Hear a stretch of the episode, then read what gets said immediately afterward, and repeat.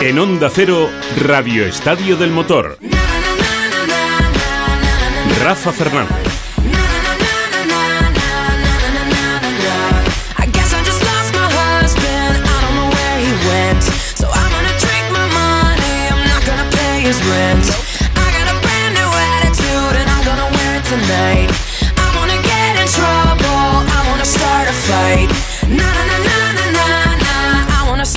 I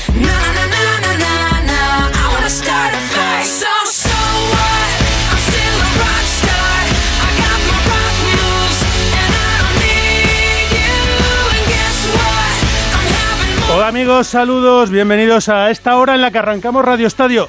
Una horita de Radio Estadio del motor y luego seguiremos con Edu García y con toda la tropa. Vamos a tener una tarde muy intensa, pero lo primero es contaros un poco todo lo que está ocurriendo en esta pretemporada del motor y en lo que ya no es pretemporada, porque en nada va a arrancar la primera prueba que alguno ya califica como la carrera de la pretemporada, que son esas 24 horas de Daytona.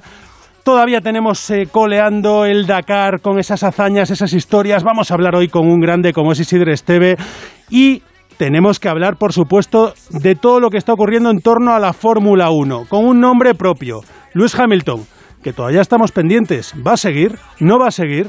Hombre, esperemos que sí, pero ahora todo está también con el foco puesto en Michael Massey, el hombre que dirigiendo la carrera unos critican, otros no tanto, después de lo que ocurrió en ese último y decisivo Gran Premio en Abu Dhabi, donde Max Verstappen arrebataba la corona a Lewis Hamilton. Vamos a hablar también de la creación de una asociación de pilotos y copilotos que se ha creado y que luego Pipo nos va a contar con el hombre que está sobre todo como presidente de esa asociación, que es Cohete Suárez, y que nos van a decir por qué han creado este, digamos, sindicato de pilotos para intentar defender todos sus intereses. Y, por supuesto, del arranque de la pretemporada en MotoGP.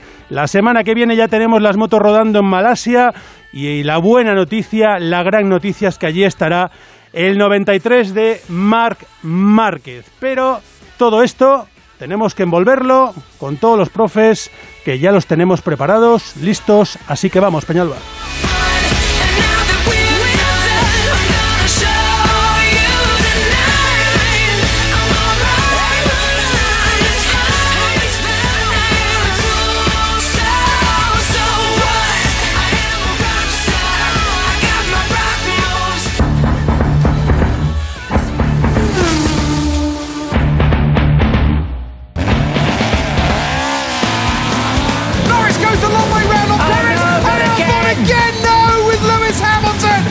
So it goes.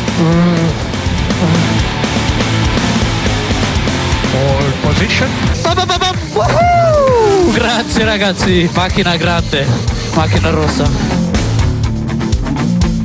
The car was on fire today. Jacobo Vega, hola, muy buenas tardes.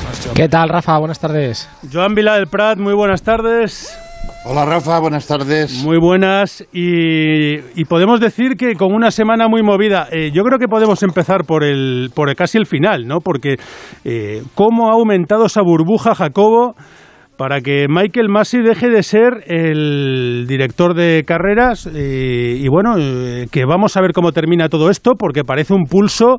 Y yo no sé si ese pulso es de verdad de cómo siga Michael Massey, nosotros no seguimos desde Mercedes. Bueno, Mercedes al final presiona. Lo que pasa que, bueno, Masi se ha ganado a pulso el, el, el estar un poco en la picota, ¿no? Porque ha tomado decisiones bastante controvertidas durante todo el año. Y bueno, al final yo creo que, que esta puntilla se la está ganando por algo que a mi modo de ver es inmerecido, ¿no? Porque yo, para mí, a- a- tuvo decisiones a lo largo de la temporada, pues mucho más digamos, menos justificadas, ¿no? Que, que por lo que realmente ahora parece que se le está juzgando.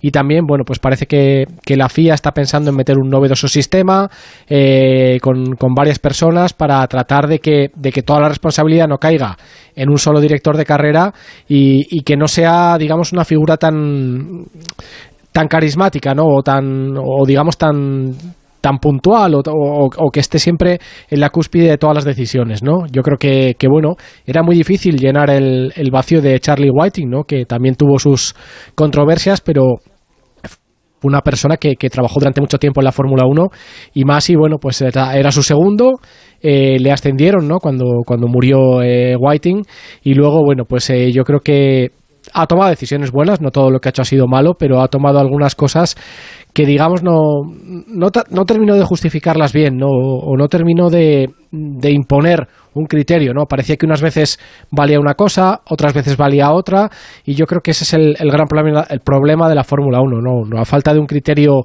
que realmente sea el que, el que rige y el que todos los pilotos sepan que tienen que atenerse a él luego en la pista. Y Joan, ¿qué visión tienes tú de esto eh, y qué visión te recuerda? El- porque en la historia de la Fórmula 1 hemos visto decisiones eh, de todo tipo y siempre con el que se consideraba perjudicado y con el que se consideraba eh, beneficiado, o no se consideraba beneficiado, pero que consideraba que era justo.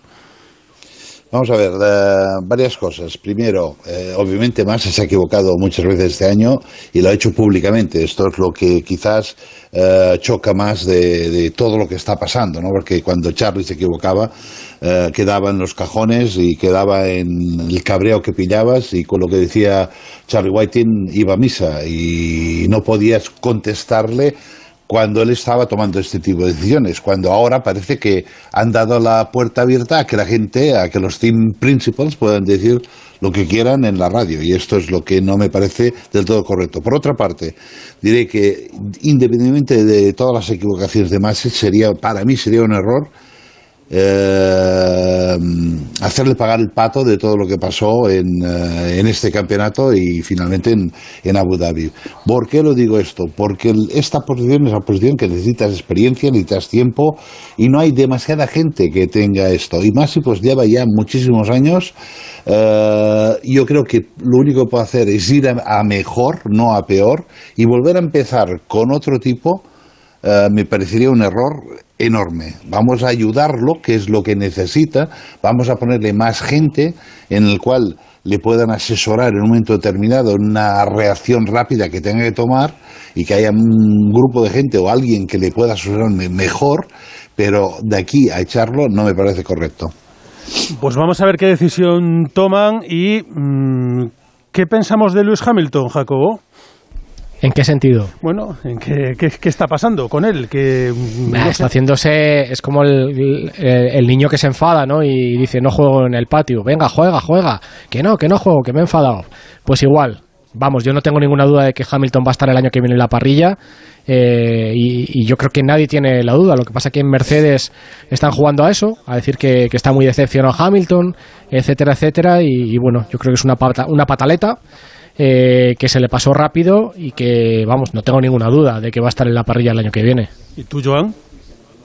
No, yo espero que, que- que esté y, y pienso como Jacobo, creo que es una, pa- una pataleta y una pataleta que Mercedes en este momento está utilizando pues para crear más presión, para hacerse los eh, los eh, ofendidos. eh, bueno, eh, yo creo que si han perdido el campeonato también ha sido por su incapacidad de, hacer las cosas mejor de lo que han hecho Red Bull y así de claro lo digo. O sea, en este caso chapó al que gana, ¿no? No, no, no, el, el- el- segundo es el primer perdedor y, y esto pues no lo asimila muy bien, lo han demostrado durante el año, lo ha demostrado Toto Wolf en los últimos grandes premios, donde ha aparecido un Toto Wolf que no conocíamos, ¿eh? porque siempre lo habíamos, pe- pe- pensábamos que era una persona respetuosa y, con un fair play eh, espectacular y sobre todo educada y en los últimos grandes premios todo esto se ha ido por la borda y obviamente yo creo que lo que dice Jacobo, yo creo que va a estar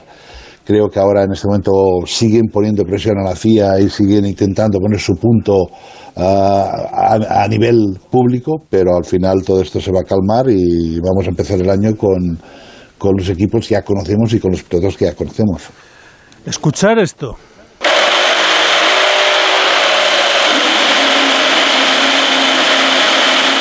Bueno, esto es como un juego, a ver, que adivináis qué es.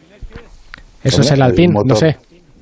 Sí, señor. o el alpino, o Sí, el, el alpino, o también podría ser hasta el, el- también el McLaren que lo han arrancado hace dos días. O sea que en este los sentido. dos. El Alpín, el Alpín. ¿Cómo va el plan, eh, Joan? ¿Sabemos algo? Vamos a ver, yo, yo, yo creo muchísimo, primero porque creo que va a haber una gran diferencia en el motor de este año con el motor del año pasado. El año pasado tuvieron un motor que no lo desarrollaron, estaban metiendo todos los, eh, dijéramos, todos los huevos en el, misma, en el mismo cesto. Y, y este es el motor, ¿no? Este es el motor que en teoría pues tiene que tener 30 o 35 o 40 caballos más de lo que daba el motor antiguo y quizás esta es la arma más importante que Alpine está poniendo por delante. Eh, también es verdad que es- estoy chocado de la del, del- de todos los cambiamientos en el, en el management, ¿no? Eh, el hecho de que el director técnico, el team principal, lo hayan echado, que aún no tienen a, nadie en aquel sitio, aunque se habla de Omar, de, de- del- hombre de, Snauer. de- de- de- sí, bueno, el, hombre de, de, Sí, Force India, ¿cómo se llama? Sí, Aston Martin. Exacto, exacto, este, que no me salía el nombre. Gracias. Es que no es fácil el nombre. Ya a mí, yo- a mí me cuesta decirlo.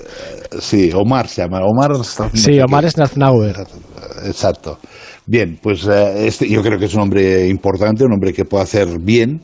Ahora, eh, este cambio a- justo ahora, eh, mm, no sé, ellos tendrán su eh, el porqué de las cosas, ¿no? Ah, han echado también a Line Pros, que esto no me parece ni aunque tan mal, ¿no? Porque contra menos gente esté, pues mejor, ¿no? Y, en este sentido yo creo que, por lo que sé, están, el coche ya, ya está casi terminado, obviamente el motor arrancado, todo esto lo sabemos. De hecho, por decirlo, mi hija estaba allí el primer día que arrancaron el motor, aquella noche que lo arrancaron a las 4 de la mañana, o sea que tengo, en esto sí tengo de primera mano, y, y- pero bien, bien, eh, positivo, yo creo que nos puede dar una sorpresa. Eh, antes de que tú, Jacobo, también nos des tu visión de cómo marcha ese plan de Fernando Alonso, eh, como el directo es el que manda, me dice Andrés Aránguez que hemos conseguido comunicación con Daytona. Y, hombre, como estamos a poco más de dos horas para que arranquen esas 24 horas de Daytona, eh, creo que merece la pena saludar a uno de los representantes españoles que va a haber allí. Daniel Juncadella, hola, muy buenas. ¿Qué pasa, Rafa? ¿Cómo estamos? Pues bien, bien. eh, nos tienes que hacer una foto, ¿no? De cómo está eh, ahora mismo ese circuito, cómo, cómo lo estáis viviendo. Eh, hay que poner un poco en, bueno, pues si decimos, para que la gente lo sepa, vamos a tener estas 24 horas de Daytona, donde va a haber españoles en dos categorías. Por un lado tenemos a Alex Palou, que va a estar en la categoría DPI, en la Daytona Prototype International, y que va a partir quinto. Y luego tenemos en la categoría en la que vas a estar tú, que es la GT Daytona Pro, que es una nueva categoría, donde va a haber 13 coches, entre ellos estará el, el Antonio García también, el equipo en el que va a estar Antonio García, el que va a estar Alex Riveras, y en el que vas a estar tú, Dani, que además sois los que salís eh, mejor colocados en parrilla con esa cuarta posición. Eh, creo que lo he contado bien y ahora nos haces tú la foto y nos dices qué es lo que esperáis. Has contado bien hasta el final, que ha habido un pequeño cambio, que te lo perdonamos todos, porque Perdónamelo. hasta yo hasta yo no sabía hasta hoy que cuál era la posición de salida, porque hemos tenido una pequeña penalización, porque en el en el ROAR, en la carrera de clasificación, parece ser que fuimos por debajo de las presiones mínimas eh, permitidas por la IMSA o por Michelin y nos penalizaron con un- lo que sería un drive-thru añadido, entonces de cuartos hemos pasado a, a décimos, creo, o novenos en nuestra categoría y juntados con todos los demás GT salimos el 17. Pero bueno, al final esto ya sabéis, es una carrera de 24 horas, cambia bastante poco. Por ello que, bueno, con muchas ganas de esta carrera, la verdad. Hace un tiempo, hace un sol espléndido en Florida, pero hace un frío que alucinas.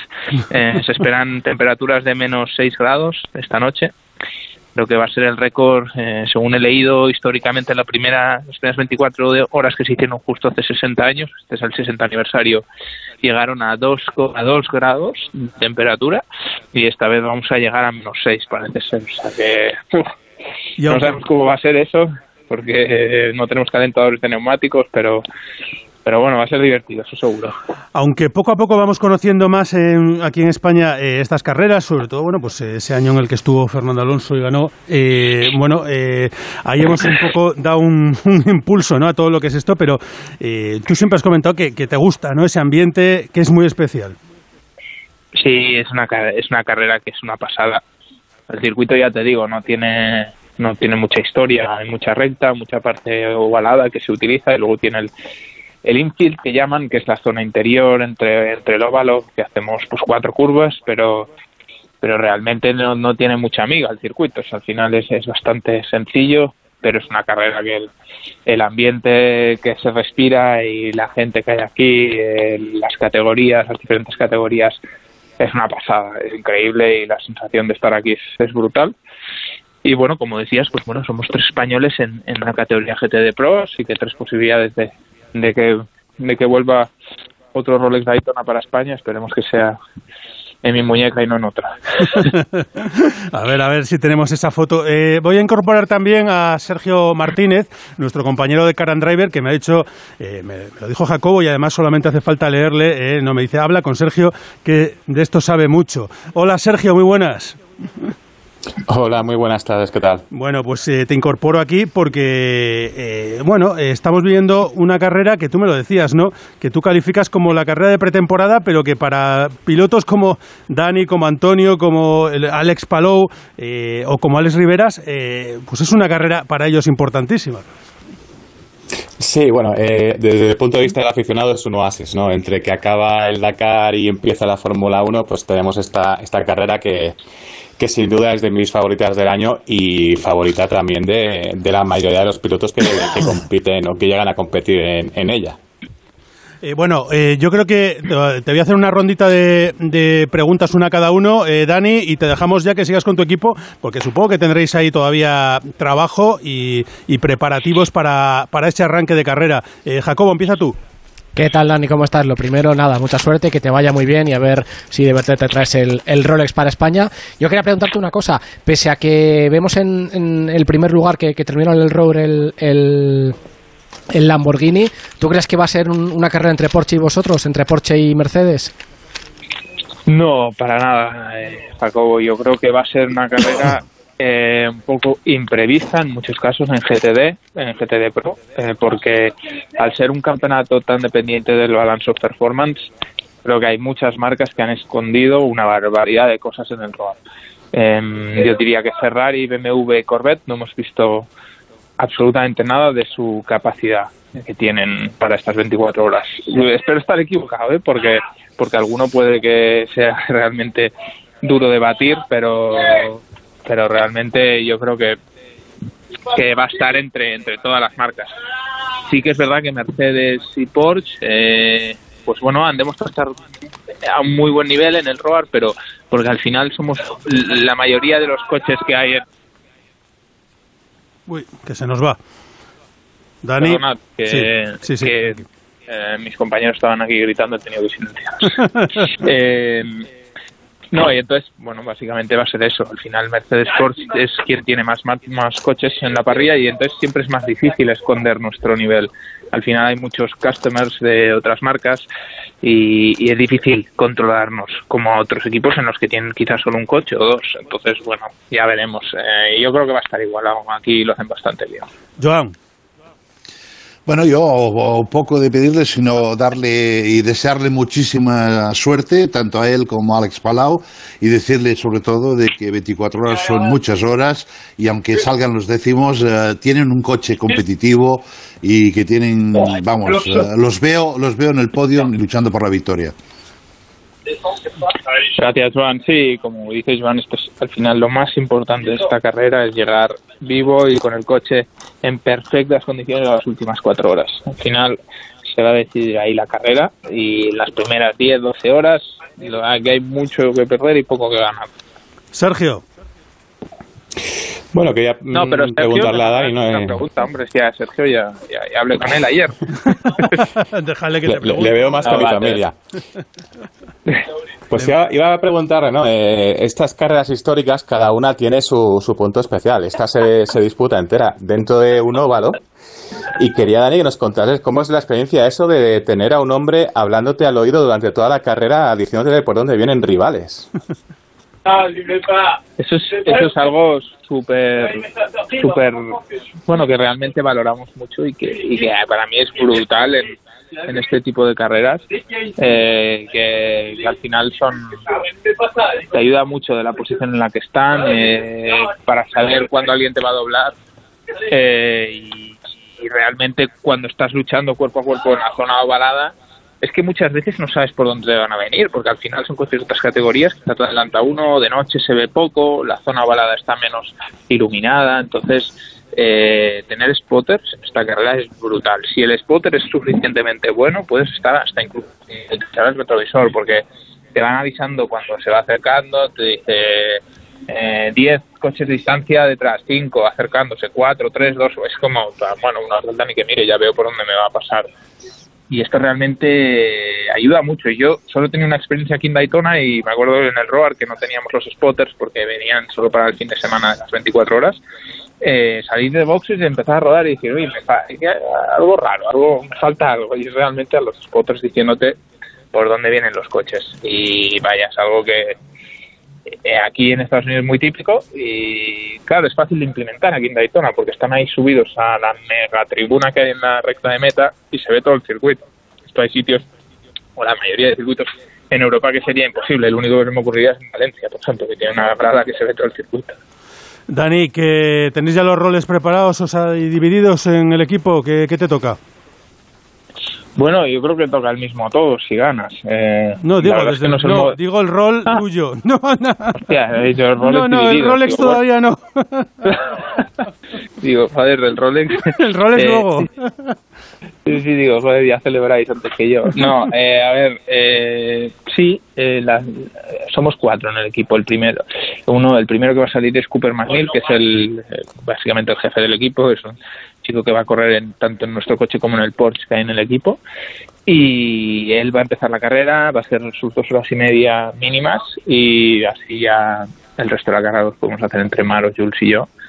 Yo me subo sobre las 8 por primera vez, con un doble stint seguramente, y luego de madrugada a la una eh, un triple stint y por la mañana otro doble stint. Ese es el primer plan. Eh, y en principio acabará Maro la carrera, que tiene la experiencia ya del año pasado. El año pasado ganó en la categoría GTD. Y bueno, ese es el, ese es el plan inicial, no se lo enviáis a nadie. pero, No te preocupes. pero vaya, espero que sea el plan de la victoria. Pues esperemos que sí. Un abrazo, Dani, y sigue disfrutándolo ahí desde ese box de, Venga, de tu equipo. estupendo, un abrazo a todos. Un abrazo, conexión en directo con Suerte. Y mucha Gracias. suerte para Dani Juncadella y para el resto de pilotos. Eh, Sergio, eh, cerramos contigo eh, las opciones de los nuestros, eh, Alex y- en su categoría y bueno, nuestros tres representantes en GTD Pro.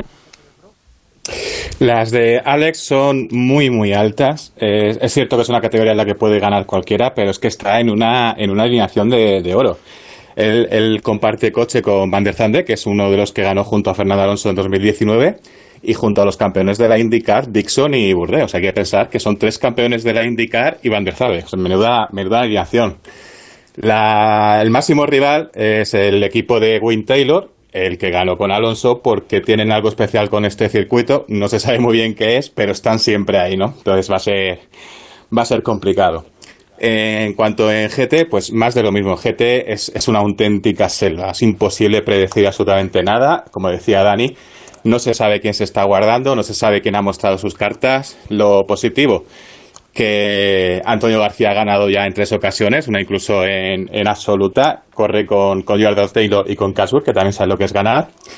En el caso de Riveras, pues el Aston Martin es un poco incógnita, pero tiene también buenos compañeros, ¿no? Como Gunny, como Maxime Martin. Es decir, yo no descartaría a ninguno. Eh, creo que lo bueno que tiene esta carrera con, con mucha bandera amarilla, mucho safety car, es que suele quedar abierta hasta el final y, y muy bonita de seguir durante, durante todas las 24 horas. Pues eh, vamos a estar muy pendientes y vamos a disfrutarla. Sergio, te leemos en Car and Driver.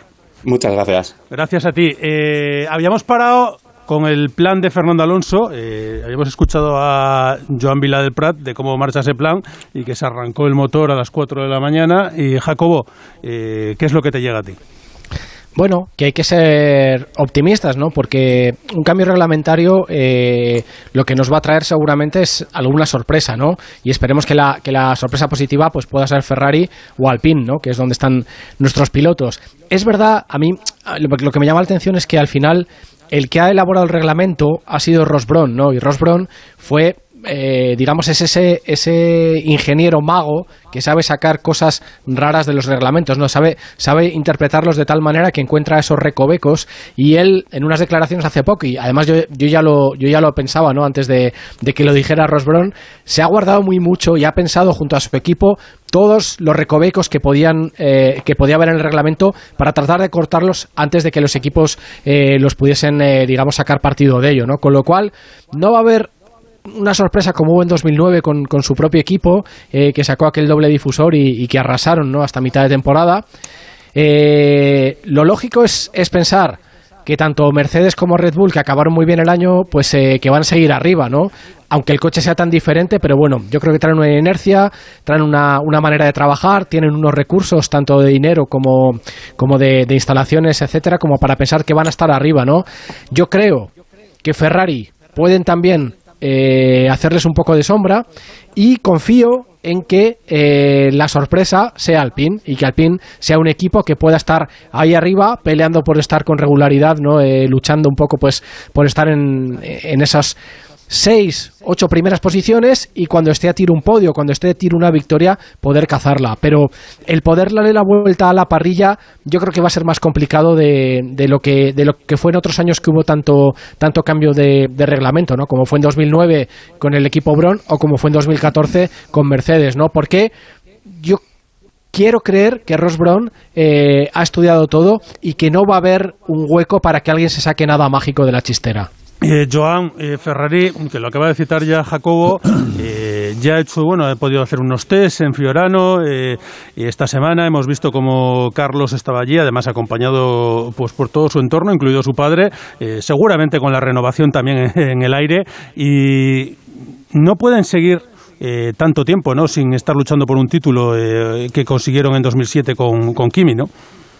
Bueno, lo, lo, importante es que sean competitivos uh, y cuando eres competitivo siempre tienes la oportunidad de, de conseguir uh, grandes premios y, el, y títulos. Y, y, lo que hemos visto es que a la fin de este año tenían un coche que mínimamente era competitivo, podía estar luchando por, por podium como lo hemos, uh, lo, lo hemos visto todos nosotros. ¿no?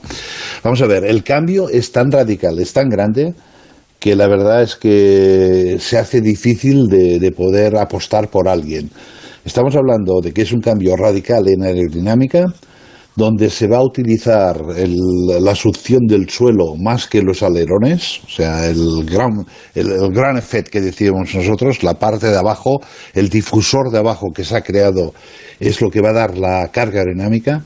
En, en, ese sentido, los coches se pueden acercar más, la influencia del coche delante con el coche de atrás no es tan grande, se podrán acercar más justo antes de la curva, antes de la recta, esto es importantísimo, pero hay un factor aún mucho más importante, que es la, la rueda de 18 pulgadas, la llanta. Esto hace que la, la dijéramos la, la, todo lo que es la rueda, uh, lo que la rueda hacía de amortiguador, porque era más un muelle, ahora es mucho más cortito, es mucho más duro. El que consiga entender cómo hacer trabajar este neumático será la clave. Esto y la potencia, porque creo en aerodinámica todo el mundo va a estar muy cerquita porque no, no hay demasiado cambio, pero en el motor, estos nuevos motores que tienen como lugar y que van a estar uh, por mucho tiempo allí, ahí es donde estará la clave y el que entienda más rápidamente cómo hacer trabajar el neumático también. Pues... Por esto que está muy abierto a todo. Pues muy pronto lo vamos a ver porque entre el 23 y el 25, aunque parece que no va a haber televisión en directo, eh, van a ser los primeros test en Montmeló el 23-25 de febrero y ahí ya, pero seguro que se van a empezar a conocer muchos, muchos detalles. Las presentaciones este mes, eh, Fernando Alonso con su Alpine, eh, lunes 21 de febrero, Carlos Sainz con su Ferrari el 17 de febrero, cuatro días antes, y el primero va a ser Haas el día 4 y luego el campeón del mundo, eh, Red Bull, eh, que será el 9 de febrero. Y tendremos los Mercedes, esperemos que con Lewis Hamilton, por el bien del espectáculo, el 18 de febrero, que sea una pataleta de verdad. Jacobo, eh, Joan, que seguimos hablando porque va a haber muchas cosas que contar de esta nueva temporada. Muchas gracias, Rafa. Hablamos. Un fuerte abrazo a los dos y vamos a hablar de rallies.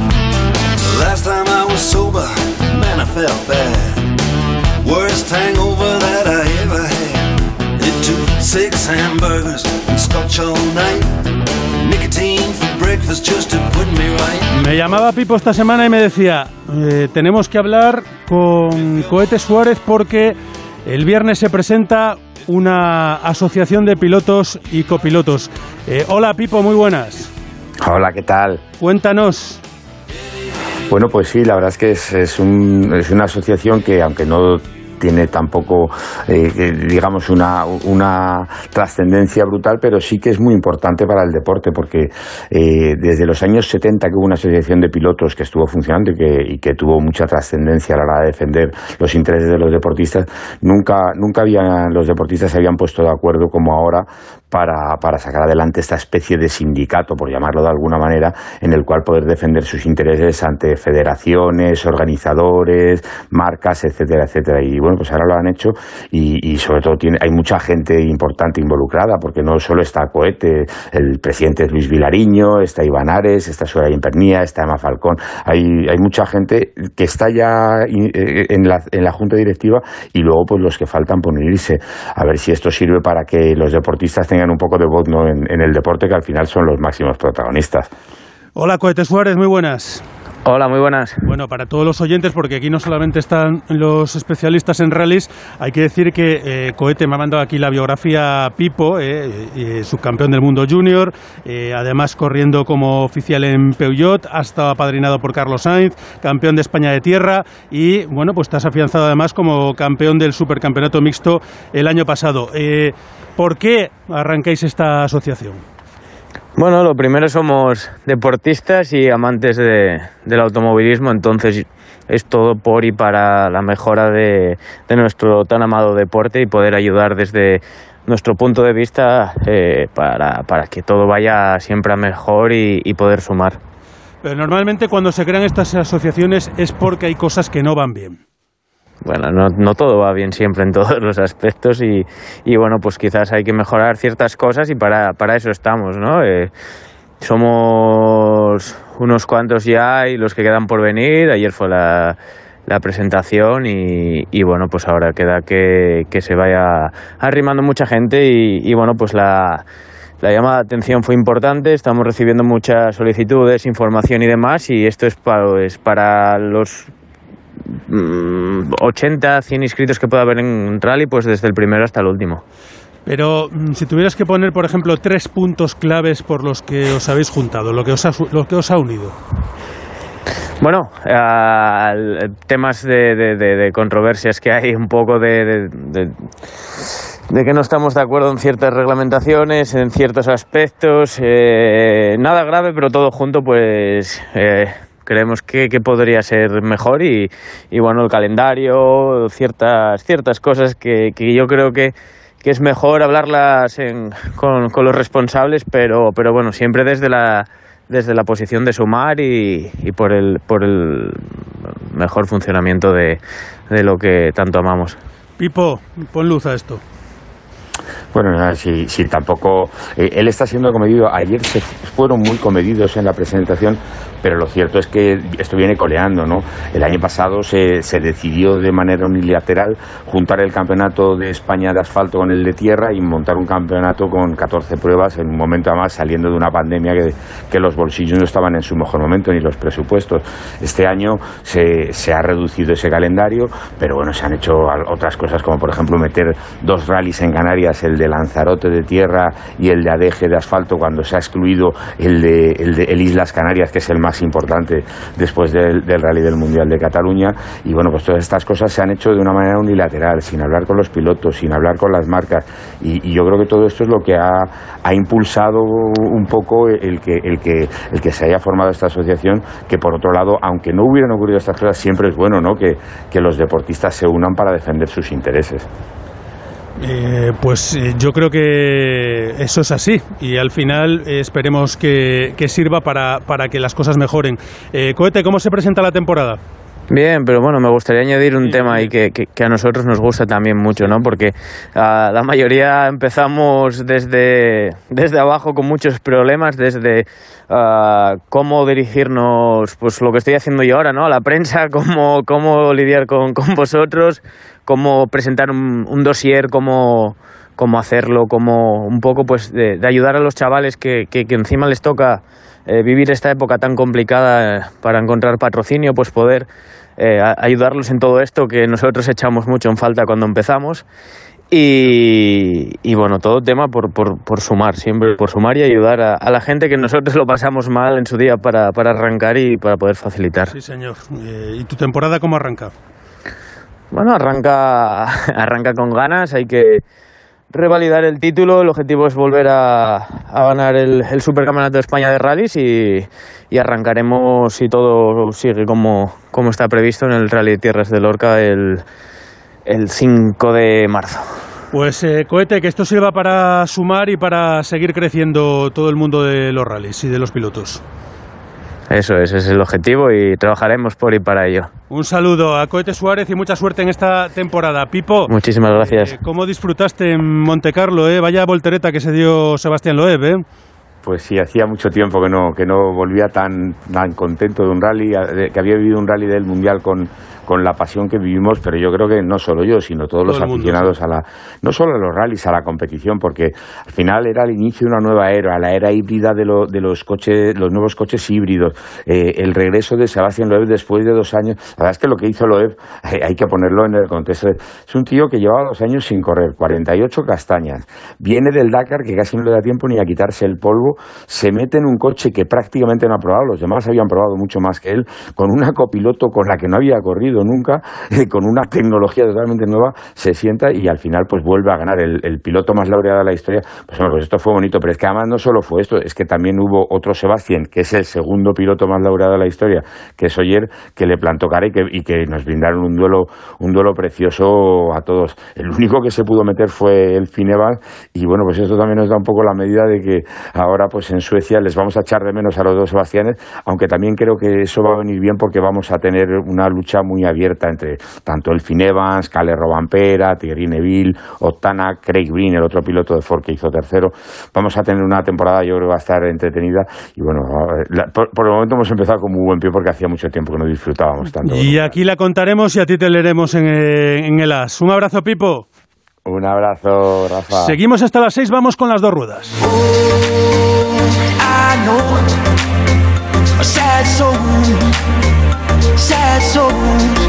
Hola, Chechu Lázaro, muy buenas.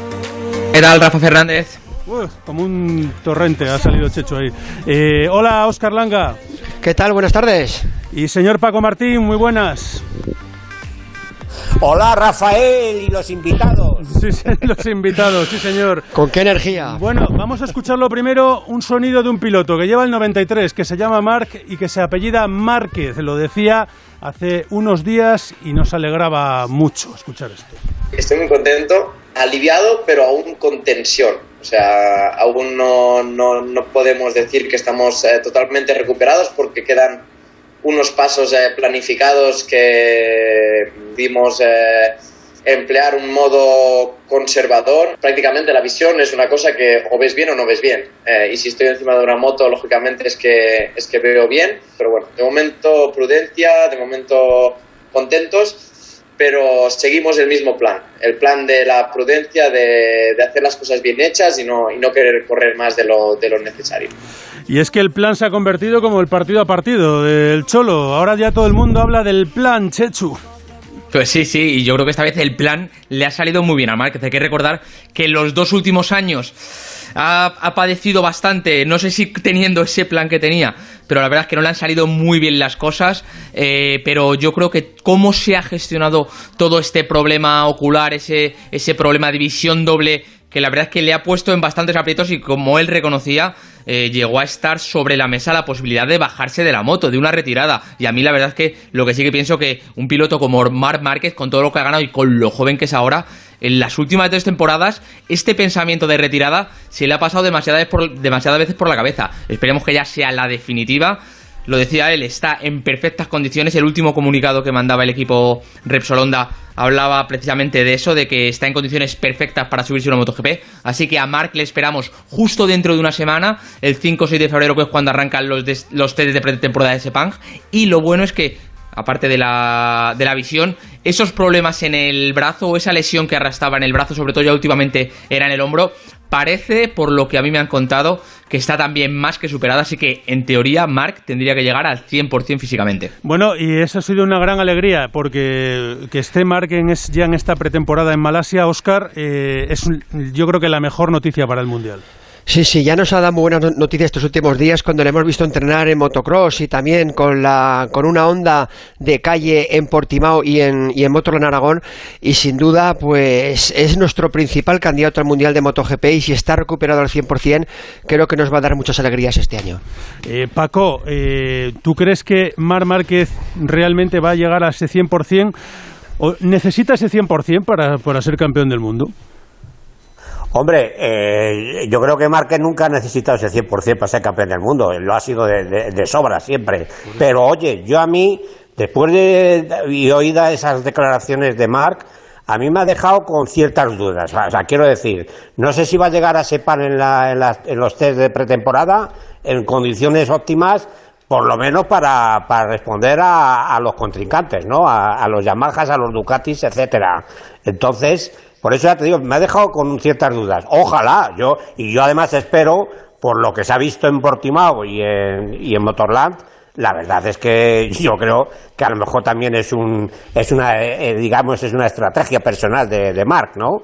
Que dice, bueno, yo en principio no estoy todavía al 100%, pero voy a ver cómo, cómo, me, cómo se me da a mí lo de, lo de Malasia, ¿no? Así que, ojalá, hombre, sí, porque imagínate, el Mundial de este año 2022, mira de, qué manera se presenta, claro, imagínate, con un campeón del mundo de Yamaha, con tres posibles campeones en Ducati, y, eh, y si encima eh, añadimos a Marc Márquez en plena forma y campeón, ya lo vimos en las últimas carreras, antes de, de sufrir el problema de la visión, acordaros ya, le vimos en, en las últimas carreras en el Mundial del 2021. Se suma pa- eh, también eh, Víctor Yuk. Hola Víctor, muy buenas. ¿Qué tal, Rafa? Muy buenas. Al que aprovecho para preguntarle, que nos dé también su visión de Mar Márquez, nunca mejor dicho, y eh, qué esperas de estos test de Malasia que ya arrancan esta pretemporada. Bueno, yo quizá lo más importante, después de lo que habéis hablado ya de lo de Márquez y escuchando lo que ha dicho esas declaraciones previas, eh, lo importante es que no se ha perdido nada. Yo creo que él no se ha perdido nada importante, porque eh, si no hubiese podido estar en el test de Malasia y tuviese que, empezar ya un poco a remolque el resto de los eh, pilotos y de los rivales, entonces sí, pero no- él ha estado en una pretemporada en la que ha hecho más o menos lo que el resto en cuanto a preparación física, en cuanto a moto, porque él se ha subido a la moto y ha estado pues trabajando con, con esa onda de mil en, en Portimao, en diferentes sitios, eh, ha hecho incluso hasta karting, ¿no? Que hemos visto algunas imágenes de, de Márquez eh, pues eh, probándose con, un- con unos cochecitos pequeños, pero bueno, el caso es que, que no se ha perdido nada, yo creo que es importante resaltar eso. Y sobre todo de cara a los rivales, el hecho de decir, bueno, empezamos la pretemporada y empezamos la pretemporada con Márquez aquí. Y eso ya, quieras que no, a nivel moral ya es un golpe, el hecho de, de- de ver cómo Cuartararo sale a pista y Márquez está ahí, eso de cara al resto va a ser importante porque desde luego si Márquez está bien físicamente, yo creo que lo dijimos ya en el resumen que hicimos a final de año, eh, para mí es el gran favorito. Bueno, Chechu, ¿qué esperas tú de esta pretemporada? Y con algún nombre como el de Raúl Fernández que, que aparece ahí ya en escena y Jorge Martín, nuestros rookies del año pasado en MotoGP y en Moto2.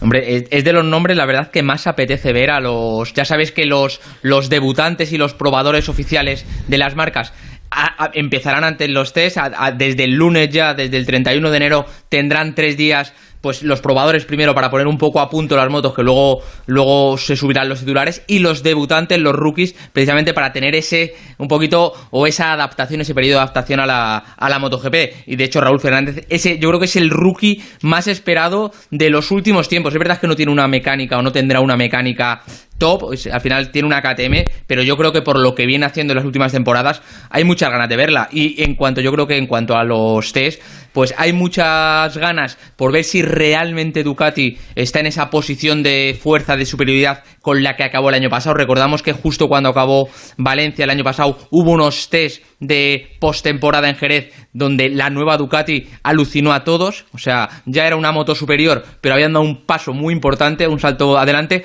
pero ojo porque Honda presentó en esos test de Jerez una moto completamente nueva, revolucionaria y que también estaba todavía muy verde, pero ya habían dado, habían visto que estaban ya mucho más cerca de, sobre todo de esa Ducati. Así que yo creo que, eh, yo creo que son los dos principales focos de atracción en estos test, al final estos test de pretemporada. Lo que más, más importante incluso que los pilotos son cómo están las mecánicas, cómo están las motos, y yo creo que es ver por una parte si Ducati sigue en esa posición de, de prevalencia y si la Honda realmente ha dado ese paso adelante tan claro que se vio en los últimos test de noviembre. Rafa, ha sido muy curioso ver a Raúl Fernández eh, eh, entrenando con una Yamaha, que yo creo que es una, una cosa que, que, solo pasa en este deporte, ¿no? Eh, yo qué sé, es como, como ver a un, un jugador del Real Madrid entrenando con el Barça, o yo la qué sé. del Barça, sí, la verdad es Sí, que... Eso rara, es. Bueno, ya, ya sabéis que, claro, KTM no tiene motos deportivas grandes y al final los pilotos, su única manera de entrenarse es entrenar con, con moto y si no pueden tener la suya, tienen que tirar de la competencia. Bueno, pues vamos a esperar Pero a que de- empiecen a rodar. Los de eh, KTM, se han,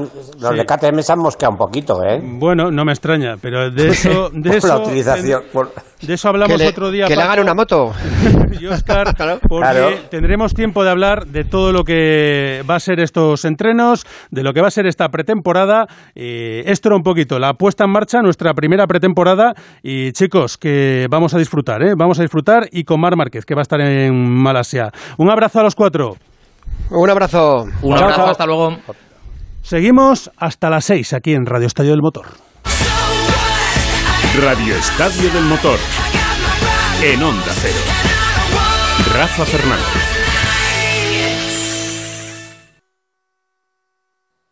Onda Cero, Madrid.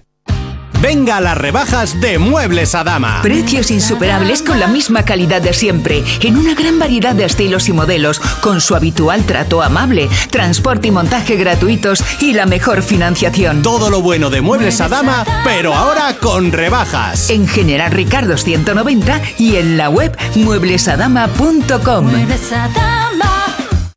Solucionesconhipoteca.com. Préstamos desde 10.000 hasta 3 millones de euros. ¿Necesita liquidez? ¿Necesita dinero hasta la venta de su casa? ¿Necesita un préstamo para cancelar deudas o un embargo? Solucionesconhipoteca.com. 91 639 9407. Préstamos desde 10.000 hasta 3 millones de euros. Solucionesconhipoteca.com. Grupo Eneas.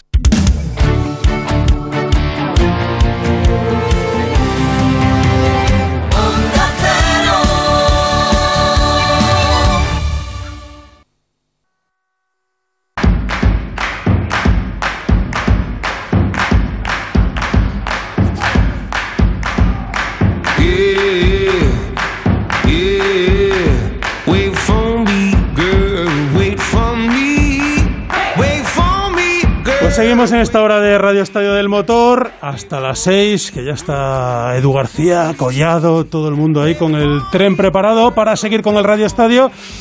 Y vamos a hablar del Dakar porque todavía colean muchas historias de ese Dakar que hemos vivido y en el que hemos tenido a un hombre que nos lo ha contado todo desde allí, un periodista de raza como Sergio Lillo. Hola Sergio, muy buenas. ¿Qué tal? Buenas tardes. Bueno, ya estás recuperado, supongo, ¿no? Eh, ya a final de enero yo creo que ya es tiempo para haberte recuperado. Ya te has dado baño y masaje, supongo. Sí, sí, sin duda, ya con las baterías más que recargadas.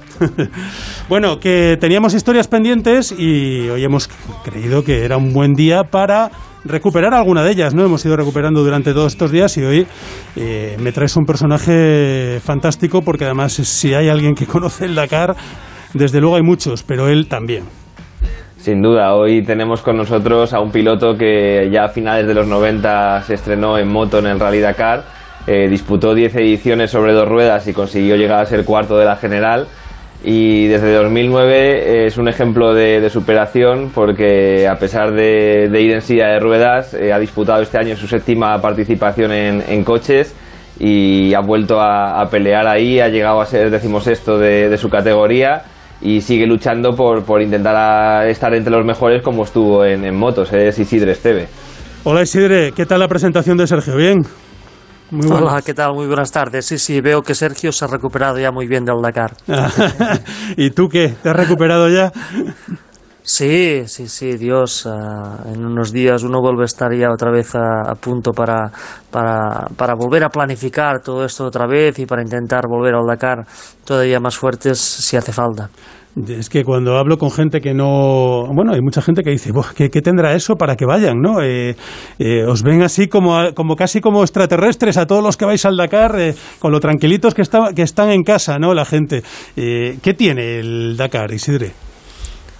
Bueno, no sé, ostras, yo creo que, que para nosotros al final es una forma de vida, ¿no? Sí. El, el deporte es un estilo de vida en sí mismo, ¿no? Y entonces, pues bien, yo, yo en mi caso, ah, ostras, llevo muchísimos años en, en la competición y en el Dakar, pues ya fueron 10 ediciones en moto, ahora ya van 7 en coche, ¿no? Y, y no me imagino pasar las fiestas de fin de año y, y- Reyes en casa, ¿no? Siempre me las imagino pasarlas en el desierto, ah, compitiendo, porque al final es lo que más nos gusta, ¿no?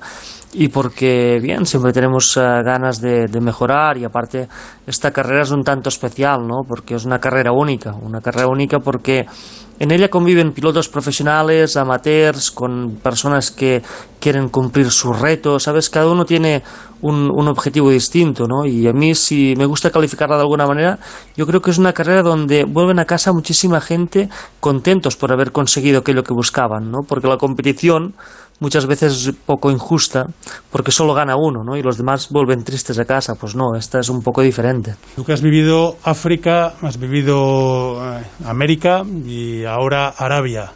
¿Sigues, mm, no sé, o eres de los que piensan como muchos que el auténtico Dakar era el de África? Bueno, yo creo que, que debemos ser capaces de adaptarnos a los cambios y a los cambios que, que toca en cada momento. ¿no? Yo creo que el Dakar en África fue algo genial, ah, fue algo genuino, sobre todo porque cuando el Dakar se disputaba en África, lo que te permitía esta carrera es descubrir un continente que lo tenemos aquí al lado, pero que es inaccesible en muchos aspectos, ¿no? Y el Dakar te llevaba a él y lo convertía con la gran aventura de tu vida, ¿no? Luego yo creo que ahora tenemos un Dakar que es mucho más ah, competitivo y una competición más al sprint que no una gran aventura, ¿no? Que pasó por Sudamérica naturalmente y que ahora está en Arabia, ¿no? Y que ah, se ha ido adaptando en el tiempo, tanto en temas de seguridad como en temas de aventura, como en el día a día también, ¿no? Ah, yo creo que, que es una carrera que, que, que está bien que se ha ido adaptando a, los nuevos tiempos. Sergio, este año ha sido un, bueno, una edición que, ha tenido mucho vaivén en los comentarios, ¿no? Eh, desde el tema de la tardanza en que aparecer- apareció el reglamento, eh, a mm, bueno, pues temas que, no se entendían, ¿no? Y que ahora le preguntamos a Isidre, pero eh, con, con toda la salida, el orden de salida y con muchas otras cosas. Sí, sin duda. Este año al final el, Dakar eh, se ha convertido en la primera prueba de un campeonato por primera vez en su historia, eh, un mundial de rally ride que está organizado a caballo entre la FIA y ASO y esto ha implicado una serie de cambios, tanto técnicos a nivel vehículos como deportivos a nivel reglamento. Un reglamento que se publicó en los últimos días de diciembre de manera oficial, con lo cual os podéis imaginar que, que había equipos y había participantes que hasta que no estuvieron en, Ara- en Arabia no se enteraron de algunas cosas y de algunas decisiones, ¿no? Y sin duda alguna el orden de salida ha sido uno de los temas más controvertidos de, de estos 15 días de carrera porque yo creo que no ha dejado contento a nadie. Isidre, ¿qué ha pasado? Como muy bien dice Sergio, a, ostras, a una primera carrera de un nuevo campeonato del mundo con ese calendario, con ese reglamento, perdona, publicado en diciembre. Claro, en el reglamento no lo pone todo, ¿no? Y, ese orden de salida ah, nuevo, pues, ah, ostras, ah, pilló por sorpresa a todo el mundo, y, y yo me incluyo en él, ¿no? Y otros aspectos de la carrera, ¿no? Yo creo que estamos en un momento de grandes cambios donde debemos también tener un poco de paciencia todos para que cada uno vaya haciendo los ajustes que debe, ¿no? Ah, es verdad de que se han hecho cosas poco coherentes, ¿no? Porque, por ejemplo, para que tengamos una idea con el orden de salida, ah, en esta carrera siempre el orden de salida del día siguiente lo determina la calificación del día anterior, por lo tanto es un orden muy coherente, siempre salen los más rápidos delante y a medida pues que tú vas haciendo peor calificación, pues sales detrás, ¿no? Entonces, esto hace que la carrera en sí se desarrolle de una forma más segura, porque no hay sobreadelantamientos en pista uh, debidos a que tienes pilotos más lentos delante. Lo puede haber porque ha pasado algo el día anterior, pero no en general. ¿no? Entonces este año pues hubo un lío en esto, ¿no? porque al final cogieron los 30 primeros scratch de, de coches, pero no, eran T-coches, eran T1, T2, T3 y side by side, ¿no? esos 30 primeros. Luego pusieron 10 de cada categoría después del 30. Uh, por lo tanto, el que nacía el 31 o el 32 no salía en 31 o 32, sino que acababa saliendo el 70. ¿no? Luego hubo un lío con los prioritarios. ¿no? Uh, siempre en, en, un entorno deportivo los prioritarios son aquellos que uh, por méritos propios ¿no? tienen esa distinción ¿no? por, por, por, conseguir objetivos en lo deportivo. Pues no, este año había pilotos prioritarios que obtenían esa distinción solo por el hecho de inscribirse en el Mundial. Y claro, entonces todo esto originó que los uh, órdenes de salida fueran un desastre, porque no solo estaban los pilotos rápidos cada día, ni los 10 primeros de cada categoría, sino los prioritarios. ¿no? Oye, eh, déjame preguntarte por otro tema también que fue muy controvertido. ¿Estaba bien o estaba mal el roadbook cuando ocurrió eso en esa primera etapa en la que Carlos Sainz, por ejemplo, perdió tanto tiempo? Bueno, ostras, este sí que es un tema muy uh, complicado a veces, porque uh, el roadbook raras veces está mal. Lo que ocurre es que muchas veces en el roadbook no está toda la información que debiera estar para encontrar de una forma fácil y fluida un punto. ¿no? Hemos visto en todos estos años anteriores, desde que David Castera pues, vuelve a estar en el plano deportivo, que cada vez que hay una complicación a nivel navegación es porque en el roadbook no está toda la información. ¿Qué quiere decir esto? Al final el roadbook define un, un, un, una línea de paso a, a todos los participantes, pero que hay un apartado que lo deja la interpretación de esa información a cada piloto o copiloto. ¿no? Entonces, ¿qué ocurre? Cuando hay problemas de navegación o cuando hubo ese problema el primer día, en, esas, en ese tramo de la especial había unos puntos del roadbook que faltaba información para encontrar de una forma más fácil el punto. ¿no? Entonces podríamos debatir cuánta dificultad había en encontrar el punto. Seguro. Ah, ¿el roadbook está mal? No. Al roadbook le falta información en algunos puntos. Y, yo no voy a entrar si... Uh, Uh, cuánta dificultad supone para unos o para otros, pero sí que entiendo bastante todo el tema este de navegación y cuando un tema está tan abierto y deja tanto la interpretación de cada uno, es difícil valorar hasta qué punto uh, uh, esa información que da la organización está mal o simplemente no te la da toda para que tú pongas el resto. ¿no? Entonces, por esto siempre es tan complicada una situación como esta. Sergio, que nada, no, no, nos va a decir un sí o un no, porque, porque además es que entiendo que él lo interpreta como algo que no tiene un sí y un no, seguramente, ¿no? Sí, sin duda, sin duda al final, lo que como ha dicho Isidre, que yo creo no se puede explicar mejor, ¿no? El, hacer un roadbook hay que tener en cuenta que los, los equipos de, ASO en este caso, que pasan por el terreno meses antes de, la carrera y luego unos días previos a, a cada etapa, lo hacen con coches que son de serie, eh, lo hacen en unas condiciones concretas que luego los pilotos cuando llegan pueden ser completamente distintas. De hecho, aquellos primeros días de Dakar este año había llovido muchísimo en la zona, eh, con lo cual hubo pistas y, trazadas que los, los, organizadores del roadbook habían visto que ya no estaban o que estaban modificadas por esas lluvias. Entonces, eh, siempre es una, un equilibrio complicado de, de encontrar y, y, por supuesto que, claro, en función de cómo te vaya ese día, eh, te va, te va a perjudicar más o te va a perjudicar menos. Pero lo que sí que está claro es que cuando tantísima gente tiene problemas, hay que tenerlo en cuenta y, y, tomar nota para las próximas ediciones de que intentar evitar este tipo de, de situaciones. Dale una preguntita ahí. Bueno, Isidro, yo, te quería preguntar también, eh, este año habéis llevado dentro de toda esta nueva iniciativa que ha, que ha introducido el Dakar de, de, nuevas, de nuevas tecnologías de propulsión y, y, y, combustibles más sostenibles, vosotros también habéis estado dentro de, de este grupo de, vehículos que ha llevado un, un componente de, baja huella en carbono. Eh, no sé cómo, cómo lo habéis visto y qué rendimiento os ha dado. Sí, es verdad. Nosotros con, con Repsol y con su centro tecnológico, ah, naturalmente hay un- una apuesta por los nuevos ecocarburantes, ¿no? Que son carburantes donde el 50% de sus contenidos son bios, ¿no? Estuvimos probando este nuevo carburante en el Rally de Marruecos para ver si realmente teníamos las prestaciones que, que buscábamos con la gente de Toyota. Y la verdad es que nos sorprendió, nos sorprendió el rendimiento, ah, nos sorprendió su calidad y decidimos también ah, continuar con los ensayos en el Dakar. ¿no? Yo creo que, ostras, esta es una iniciativa que, que a mí sobre todo me ilusiona muchísimo, ¿no? porque al final es el futuro.